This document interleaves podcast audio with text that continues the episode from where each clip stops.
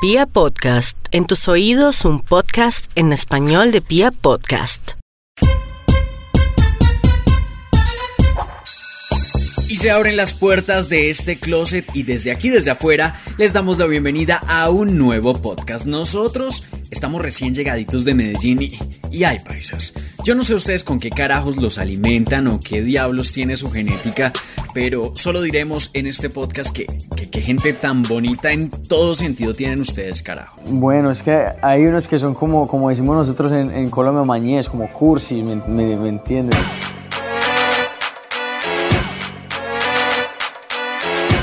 Bueno, nos regulamos agüita fría porque el tiempo va volando y este es ya nuestro capítulo número 9 y ahí vamos a seguir. Si ustedes también continúan dándole clic y descarga a todos nuestros capítulos.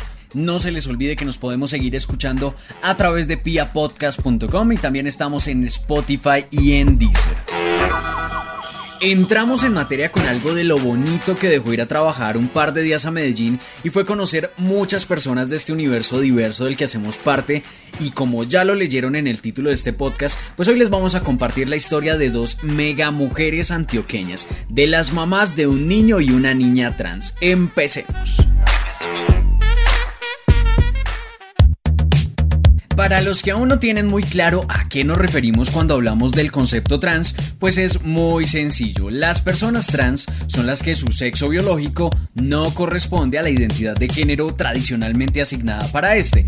¿Y por qué decimos tradicionalmente asignada? La sociedad espera que quienes nacieron con pene vivan desde la masculinidad y se asuman como hombres. Lo mismo sucede con quienes nacieron con vagina, donde se espera que se viva desde la feminidad y se reconozcan como mujeres. Pero mis estimados, esto no siempre es así. Un hombre trans, por ejemplo, es el que al nacer se le asignó como mujer por su genitalidad, pero que al crecer construyó su identidad de género desde lo masculino.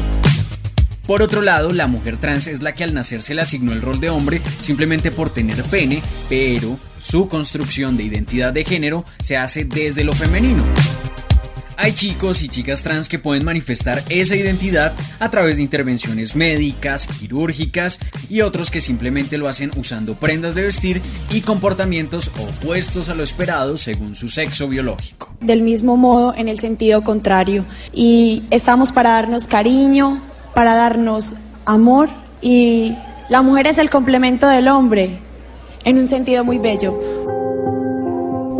Ya con esto un poquito más claro, ahora sí vamos a conocer la historia de dos mujeres antioqueñas, de Gloria, la mamá de Mariana, una niña trans, y de Arabella, la mamá de Alex, un chico trans, ambos de la ciudad de Medellín. Bueno, Mariana nació en el 2008, eh, fue un embarazo gemelar, eh, su hermanito se llama Camilo, inicialmente eran niños, Camilo y David, les puse el nombre.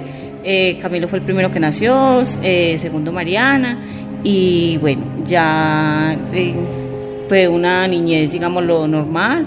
Cuando Alex tenía más o menos tres años, él aprendió a hablar muy ligero y me decía que él quería ser niño. Él me decía, yo quiero ser niño para ser muy fuerte. Entonces yo empecé a mostrarles mujeres soldadas, policías, le decía que las mujeres también son muy fuertes. Y él me escuchaba, más sin embargo yo le sentía pues igual su cosita. Hay estudios que aseguran que podemos hablar de niños y de niñas trans cuando desde pequeños notamos que de manera persistente se muestran identificados con el sexo contrario o cuando rechazan su propia genitalidad y por ende los roles que se asignan por el hecho de tener pene o de tener vagina. Ahora, y ojo con esto, no quiere decir que si a su hijo le gusta jugar con muñecas o a su hija le gusta jugar al fútbol o que estén manifestando lo que se denomina como conductas de género cruzado, signifique que van a desarrollar una identidad de género u orientación sexual diversa. Hay que entender que son niños y que juegan con lo que les divierte. Los que ponemos las etiquetas somos nosotros.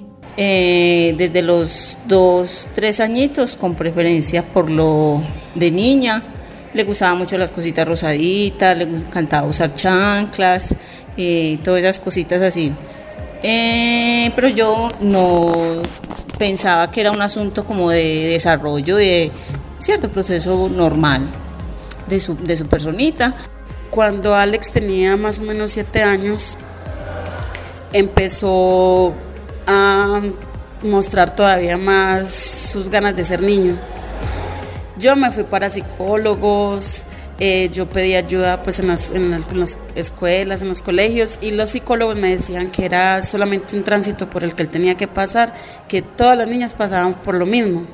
El rechazo por la imposición de los juegos, la vestimenta, los colores y los comportamientos que se esperan de alguien solo por tener determinados genitales sí que pueden generar problemas como la ansiedad y la depresión a muy temprana edad. Pero Alex cumplió 10 años y empezó a caer en una depresión.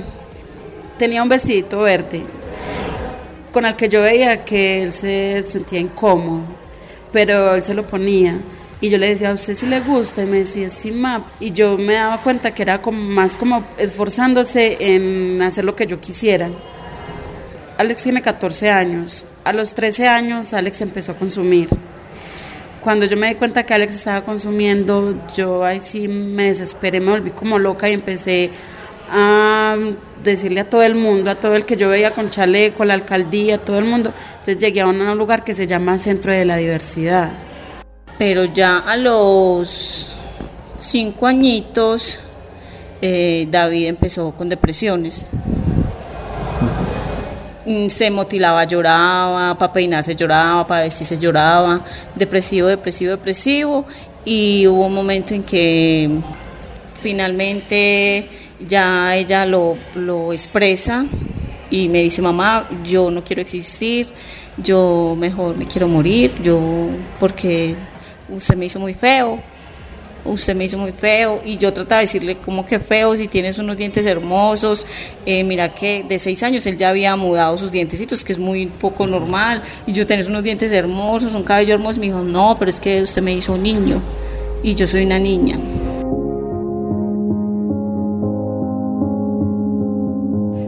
Solo fue hasta hace unos meses cuando la Organización Mundial de la Salud dejó de considerar lo trans como una enfermedad mental. Es evidente que la sociedad no está lo suficientemente sensibilizada para entender este enorme universo de la diversidad sexual. Tanto así que sobre las personas trans históricamente ha recaído un mayor estigma y prejuicio, por lo que buscar redes de apoyo es una gran alternativa. Pues yo empecé a buscar ayuda en, la EPS, pues simplemente eh, me mandaron con la psicóloga, la psicóloga habló con él y me dijo, mamá, ella, el niño tiene ese asunto muy marcado, muy seguro, ella dice que es una niña, hay que trabajarle a ese tema. Y ya empecé a buscar ayuda y gracias a Dios encontré a CEPI. En CEPI nos orientaron ya más y lo escucharon. Y en la primera cita dijo que ella se llamaba Mariana. Y en la red fue como mi tabla de salvación, porque fue como que hubiéramos llegado y nos hubieran dicho los estábamos esperando, porque Alex le ha cambiado, porque él era muy introvertido, él, no, no, hablaba, él, y en el momento en el que Alex dijo, soy Alex, y en el momento que vio que, yo, que dijo, yo te amo y voy a apoyarte, Alex dejó de consumir, Alex dejó tanta tristeza, si bien es cierto que el reto es para todos, para la sociedad en general, hay algo importante y es que en ocasiones el primer escenario de rechazo para quienes tienen una orientación sexual o una identidad de género diversa es la familia. ¿Qué decirle a un papá y una mamá que podrían estar escuchando este podcast fuera del closet y que podrían también estar pasando o identificando algunas de estas situaciones con sus hijos? El principal reto es el, ganarse la confianza y la creencia de sus papás porque no es fácil, porque nosotros venimos de una cultura que es masculino y femenino y es lo que, lo que se puede evidenciar.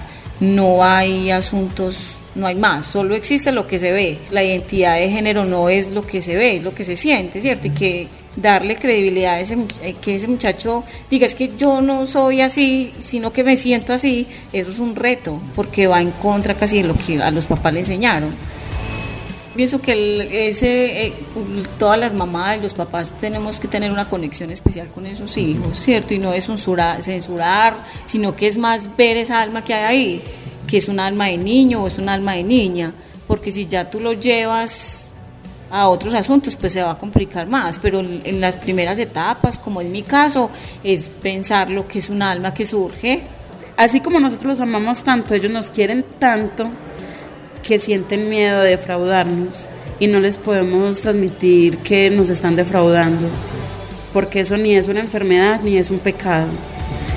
Eh, y es tan, tan natural que no solamente le pasa a uno o a dos personas, es algo tan natural como que todo, hay tantas personas viviéndolo en este momento. Y estos son unos mensajes únicamente para la Mariana y Alex del futuro, para la mujer y el hombre que gracias a sus mamás, a estas mujeres berracas, se van a convertir. Que mi felicidad es felicidad. Que yo no, lo único que le tengo que decir, que no, lo que ella emprenda para ser feliz, yo voy a estar ahí. Que eso es lo que se vale, la felicidad de ella y las ganas de vivir. Yo a Alex le quiero decir que, que es mi vida entera primero. Y que quiero que tenga su proyecto de vida normal, quiero que tenga sus hijos, su esposa, eh, quiero que, que sea profesional, quiero que tenga su vida tan perfecta como la que yo, por la que yo me esfuerzo tanto. Él me dice que, que él se siente muy orgulloso cuando yo le cuento lo que he vivido y que más sin embargo sigo ahí yo quiero que él también se diga eso, que él también cuente, es que mi mamá le tocó muy duro esto, lo otro, pero mire yo quién soy, soy una persona con un hogar, con un trabajo y con una vida igual a, a la de los demás. Y espero que les haya gustado mucho este podcast fuera del closet. A Gloria, Arabella, Alex y Mariana, muchas, muchas gracias por abrirnos sus corazones y por compartirnos estas historias que espero que con cada clic, con cada descarga, favorito, retweet, etcétera, lleguen a más y más personas. Nos encontramos en un próximo capítulo de estos podcasts fuera del closet. No olviden seguirnos en nuestras redes sociales en arroba pia podcast y en arroba cristianj1j en Twitter y en Instagram. Chao pues.